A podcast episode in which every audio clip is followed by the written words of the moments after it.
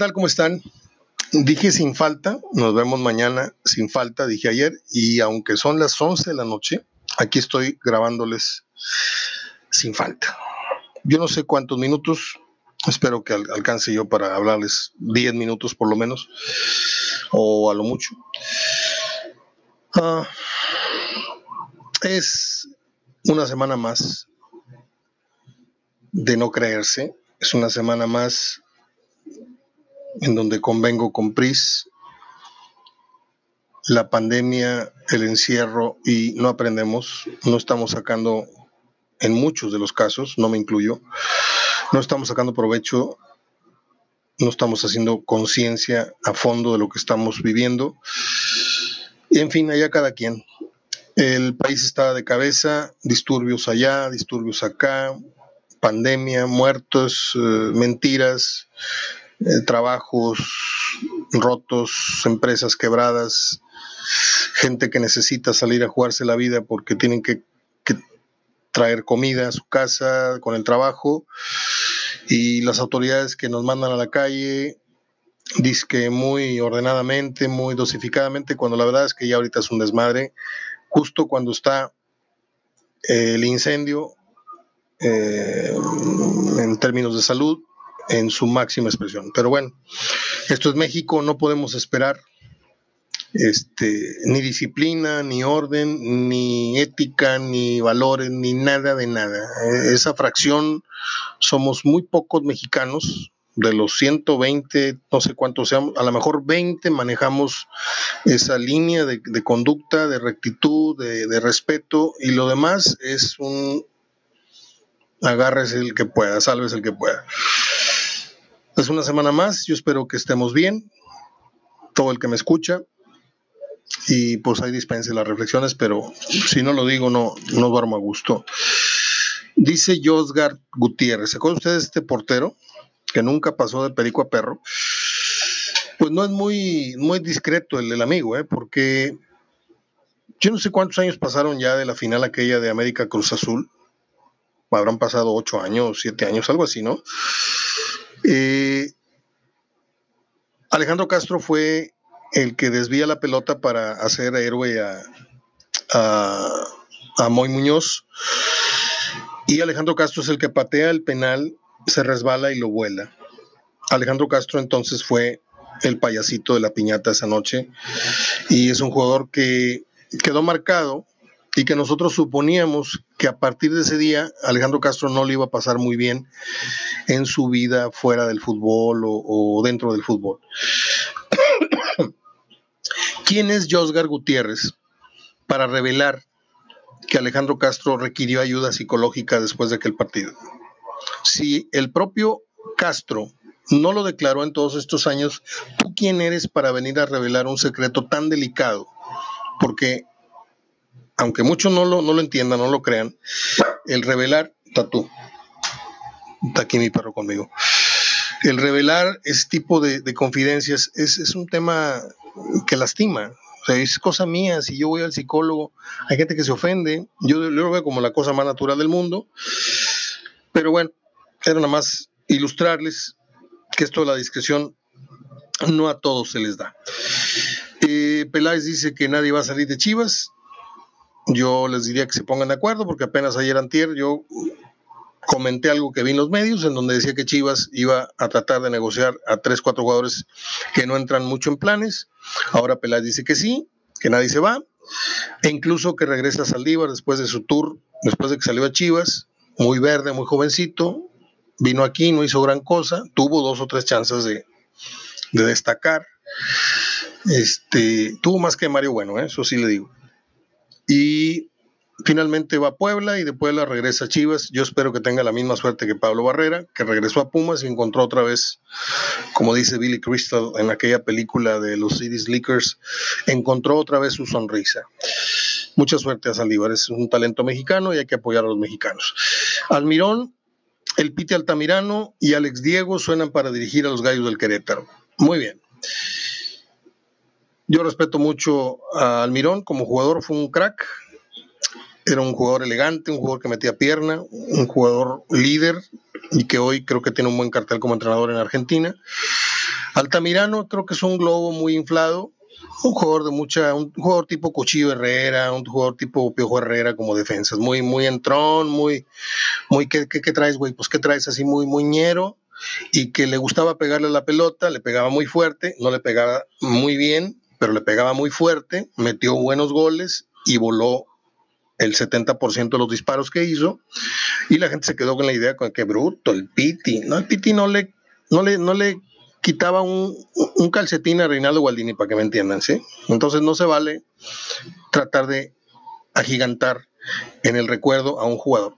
Estos tres, estos tres son los nombres que suenan para el Querétaro y yo con todo respeto digo que estos tres los metes a la licuadora y no sale Bucetich. No sale. Eh, la gente de la lucha libre está, está triste porque se les murió otro luchador. Este se murió de COVID, no se murió de ningún ninguna machingüepa, ninguna maroma, ningún accidente en el ring. Se murió el matemático. Ahí nomás para comentarlo por encimita y darle mi pésame a los, a los que sí son seguidores de la lucha libre. Dicen que en este país no hay nada más honesto que la lucha libre. Carlos Salcedo, machetazo a caballo de espadas, lo asaltaron, le quitaron el reloj y una cadena. No sé si esto fue aquí en, eh, Guadalajara o aquí en Monterrey. En ambos casos estamos iguales, la inseguridad es pareja en el país. Este ya presentó su denuncia, dice que espera que den con los malhechores. Ándale pues. El Mazatlán FC va a jugar de morado. ¿Qué equipo juega de morado? La Fiore, ¿no? Creo que sí. Eh, me gusta la idea. No van a salir con un uniforme así tipo Jorge Campos. Qué bueno que van a jugar de morado. Ojalá y no sea un diseño muy feo, pero por lo pronto en el color ya, ya les doy mi aprobación. América y Chivas regresaron a entrenamientos o regresaron más bien a, las pruebas del COVID. Mm, esperemos que todos salgan bien y esperemos que este experimento de reiniciar la liga en el momento más álgido de la pandemia no sea una metidota de pata descomunal. Pero como hay que echar a andar la carreta ya, ya estuvo atorada en, el lodo muchos, muchos años, muchos días, muchos meses. El negocio y muchas cosas están muriendo, entonces, pues, Ingesu y vamos a darle para adelante y que caigan los soldaditos que tengan que caer. Ese es la, el mensaje que nos están mandando por todos lados. ¿Sí? Um, la Premier League anuncia que el 17 de junio se realizan las actividades con dos partidos, por ello destaco el Manchester United contra, no, el Manchester City contra el Arsenal, contra el Arsenal. Y me da mucho gusto que se incorpore Juan Manuel Lillo como brazo derecho de el Pep Guardiola en el Manchester City. Pep Guardiola fue el brazo derecho de Lillo. Era jugador, pero era más asesor. Ahí se fue haciendo muchas ideas tácticas, técnicas, estratégicas, quiero decir, no técnicas, cuando estuvo aquí en Dorados. Yo tengo una gran amistad con Lillo, de, ese entonces a la fecha, ¿sí? De mayo del 2005, creo. cuando fue que, fue esa liguilla donde fue octavo y aparte, eh, pero de todos modos descendió? Ya les conté la historia que se terminó, pum, pum, pum, se vino acá, se entrevistó en privado con Tigres, les ofreció un megaproyecto, Tigres les dio miedo contratar como entrenador o como director del, deportivo a, a un técnico que recién venía a ascender, entonces por estatus no lo quisieron y creo que hicieron una equivocada tremenda, una equivocación tremenda, pero bueno, no tienen la menor idea de quién es Juan Manuel Lillo. Lillo estuvo a punto de ser entrenador del Barcelona, nada más que unas elecciones de presidente, no me acuerdo quién jugaba o cuál era el gallo.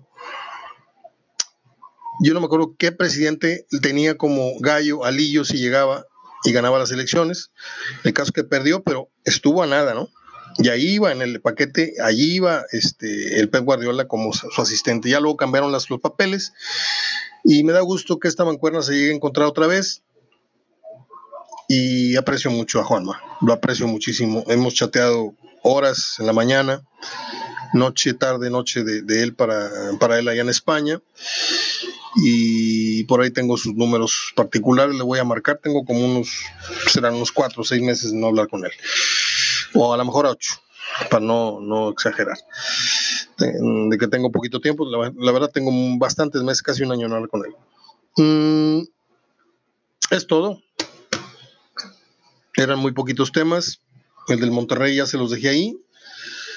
Este, si quiere Monterrey ayudar, pues sácate un milloncito de pesos, Monterrey. Con toda pandemia, Cemex y Cemex es Tigres, yo lo sé.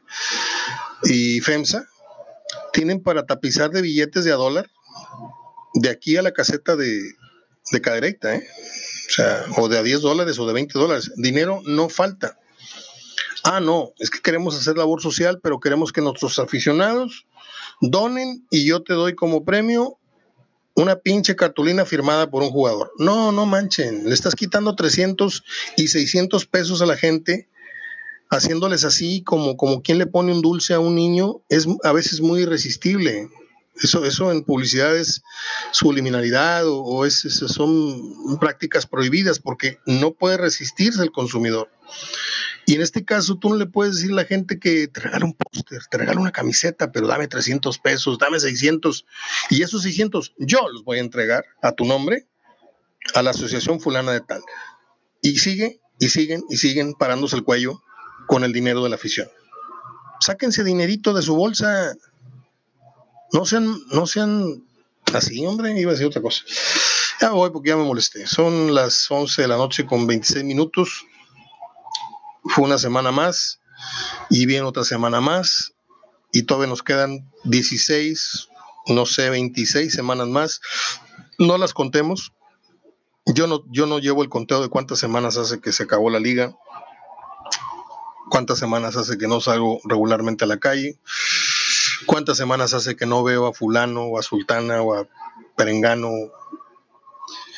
Yo nada más todos los días abro los ojos, digo, Dame paciencia, Osito, dame salud y cuida de los míos. Es lo que yo deseo para usted.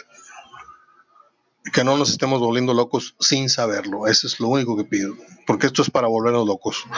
Abrazo, hasta el próximo lunes. Que estén bien.